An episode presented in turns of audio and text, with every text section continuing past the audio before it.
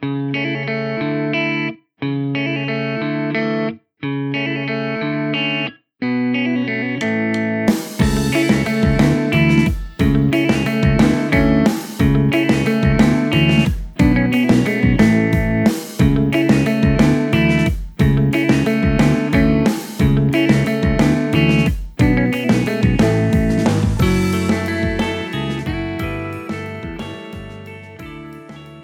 にちは、海星です。新しい地図帳の見方、本日もスタートです。全国的に過ごしやすい日々を過ごしていると思います。世紀の大連休と言われるゴールデンウィーク、今年は10連休、まあ、改元を挟むということもあり、10連休になりますが、総じて過ごしやすい。前半は涼しく、後半はちょっと暑くなるかもしれないけど、そこまで厳しくはないという、えー予報も最近出てますけど、まあ、春らしい春、そして春の嵐、雨がたまにあるというような日々の中で、鼻風邪をひいておりまして、ちょっとね、鼻だけ、鼻炎、花粉症、まあ僕、花粉症は持ってるんですけど、今年はそこまでひどくないので、花粉症ではないと思うんです。まあ花粉の可能性はまだ捨てきらず、何が原因なんだろうかっていうような感じで、ちょっとこう、お聞き苦しい鼻声な点があると思いますが、その点はご了承いただかなくて結構です。あの、もう、まっすぐな、聞きにくいんだよっていうような感情を抱いていただきたいと思います。ご了承くださいとはね、言いません。あの、僕のせいなので。はい。ということで、どういうことで、どういうことでしょうか。本日は、宮城県の地図帳の見方。東北地方、太平洋、リアス式海岸、ぐらい。地理的な。まあ、えーまあかん、えーまあ仙台平野山もあります。もちろん。宮城県というのはもともとは仙台県という名前で廃藩置県の時に設立しました。で廃藩置県の翌年に宮城県という現在の名前に改称。解消ですね。解消ってあのコンビ解消の解消じゃないですよ。あの称号を改める方の解消ですけれど、これは宮城県の宮城というのは、えーいつもと同じように軍名、宮城郡から取られています。まあ、じゃあ、宮城というのはそもそも何なんだというのが、これ毎回の話ですけど、都道府県の県名由来をしたら最初に軍名が由来だっていうことがわかるっていうのは最近あるあるですね。えーで、宮城というそのものの、そもそも宮城というものの由来は奈良時代まで遡ることになります。廃藩置県から奈良時代まで遡ります。何百年、何千年ですね、えー遡ってみます。多賀城というものがありまして、宮城に。まあ、現在の宮城。当時は、まあ、宮城という名前がなかった。で奈良時代の朝廷の出先機関が多賀城にはありました。で、そこの名前のことを宮に宅、託児所の宅、自宅の宅と書いて、宮家と呼んでいたそうです。これが、後に宮城という、宮家が宮城と音が変化していって、義という漢字をどうしようかって時に白という風な漢字をつけたというのが有力だそうです。個人的には、個人的には、個人的にはですよ。個人的にはあんまりこの由来は、ちょっとこう、メラメラ来ないというか、ムラムラ来ないというか、ムラムラ来ない。まあ、なんか、ガブガブ来ない気がします。ガブガブ来ない感覚があります。ちなみに、仙台の由来。で、これがもともと仙台城というお城があったそうで、で漢字が違うんですよ。一十百千万の千に日本代表の代で仙台城でこの仙台を伊達政宗が今の漢字に改めたというのが、まあ、仙台の由来だそうです。こっちもねうーんあんまりムラムラ来ないですね。何が何がムラムラ来ないかっていうと、まあ、今後地名由来の話をしていった時にわかると思うんですけど音が変化していった中でその変化していった音に漢字をつけたみたいな由来に関しては僕は多分基本的にあんまりノリノリじゃない。でもその中で若野浦前回話しました若野浦が和歌山の由来になりましたっていう風に和歌の漢字が変化した理由が音が変わったんじゃなくて漢字そのものを変えた。なぜならば和歌に万葉集に読まれたからですよって方はすごいムラムラくるんですよ。けどその三宅三宅三宅三宅三宅三宅三宅三宅三宅宮城宮城宮城宮城的なそのあまり実感を伴わない音の変化みたいなこういうものに僕はあんまりムラムラ来ないということが今後分かってくると思います。宮城は地名で言うと難読地名難読地名が非常に多い、まあ、読み方が難しい地名が多いただしかし難読地名の話ってラジオに向いてないんですよ。うん。だって文字だから。読み方だから。やってみます？一回やってみますか？頑張ってやってみますか？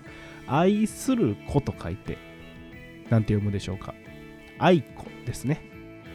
え皇太子なる人親王のご息女年宮愛子大親王の愛子と書いて愛子様の愛子と書いて何て読むでしょうかっていうような出題をしました。今しました。これさ、愛子なわけないじゃないですか、すでに。漢字を伝える時点でもうすでに愛子とは読まないっていうことが皆さんにはもう察しのいい皆さんですので分かってしまうと思うんですよ。じゃあ愛子じゃなくて何て読むんだってなった時に愛なんで、まあ愛は他に読み方がないから、し、子供の方をしかなとかって思うじゃないですか。愛し？って思ったりするじゃないですか。違うんですよ。これ、怪しって思うんですよ。はい。こんな感じ。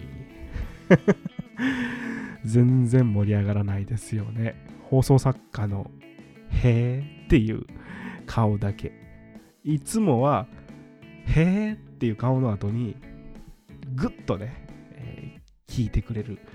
興味を体が前のめりになる感じが伝わってくるんですけど今のはねへえ愛子で怪しなんだみたいなね程度ですよ。難読地名はね面白いんですよ。あそんな読み方するんだとかなんでそんな読み方すんのっていうような興味関心は非常に湧きやすいんですけどただしかしラジオには向いていないという、えー、腹水盆に帰らずの服に盆に帰らずの盆。そして子供の子。先ほど出てきた怪しの死。それに原っぱの原と書いて何て読むでしょうか。福盆小原福盆支原。まあ、どっちでもいいですけど。さあさあ、皆さん考えてください。福盆支原ですよ。って言っても、腹水盆に帰らずの服がまず頭に浮かばないって方が多いと思います。多い。浮かばないよ、これは。浮かばないよ、これは。難しい感じだもん。腹水盆に帰らずの服は、復讐の服の上に西って書く。復讐の服の上に西。えっとね、あの、放送作家は、放送作家は漢字に弱いですね。クレハは非常に漢字が、漢字に弱いということが今分かりましたけど、あの、あなたの服は、それは複数の服です。復讐の服です。だから、それはあれやん。複雑の服をあなた書いてるでしょあの、その、衣編じゃなくて、用人弁。部首が。そうそうそう、そうそう。それで、上に、西。そう こうやって、そう、それが、そうそうそう、腹水本に帰らずの服。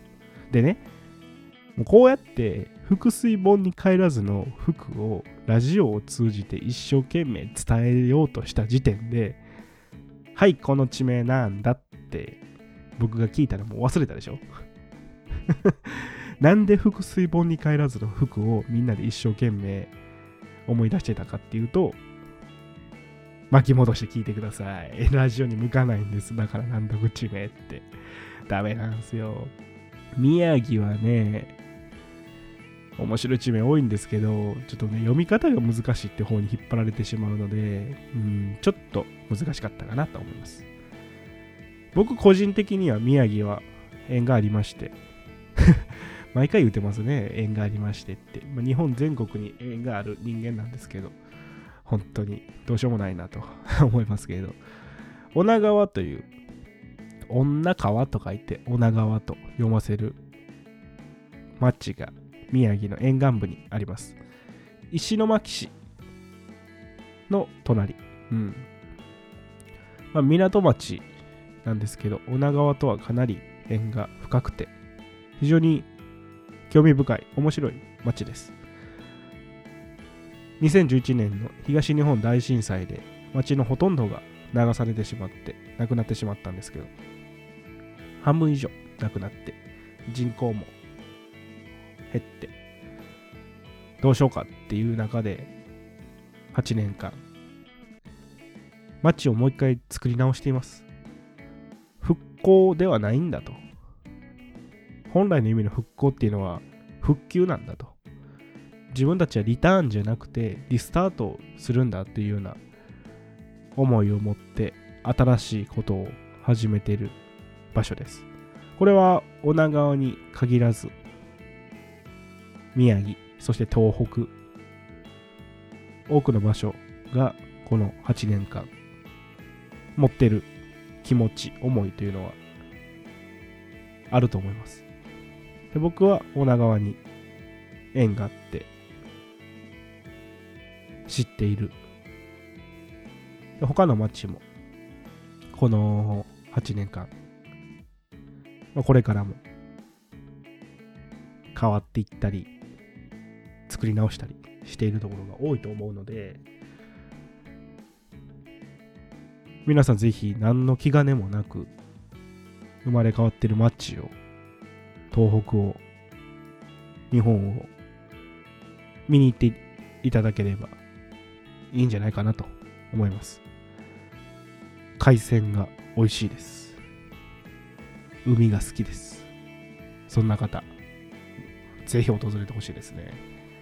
ただ、女川も港町なんですけど、僕が女川で美味しいと思ってるものは、三州っていう、まあ、ご飯屋さんの焼肉飯っていう肉野菜炒めの丼が僕はね、本当に好き。あと餃子。これね、理由があるんですよ。港町って海が近いじゃないですか。海と共に生きてるじゃないですか。海が近すぎて、そこに住んでる人たちって肉が大好きなんですよ。肉への欲求が高いんですよ。だから、実は海鮮が多く取れる町ほど、肉のご飯や食事がうまいっていうのはあるあるですよ。ご興味がある方は、ぜひ港町で肉料理食べていただければなと思います。本日はここまでになります。それではまた次回。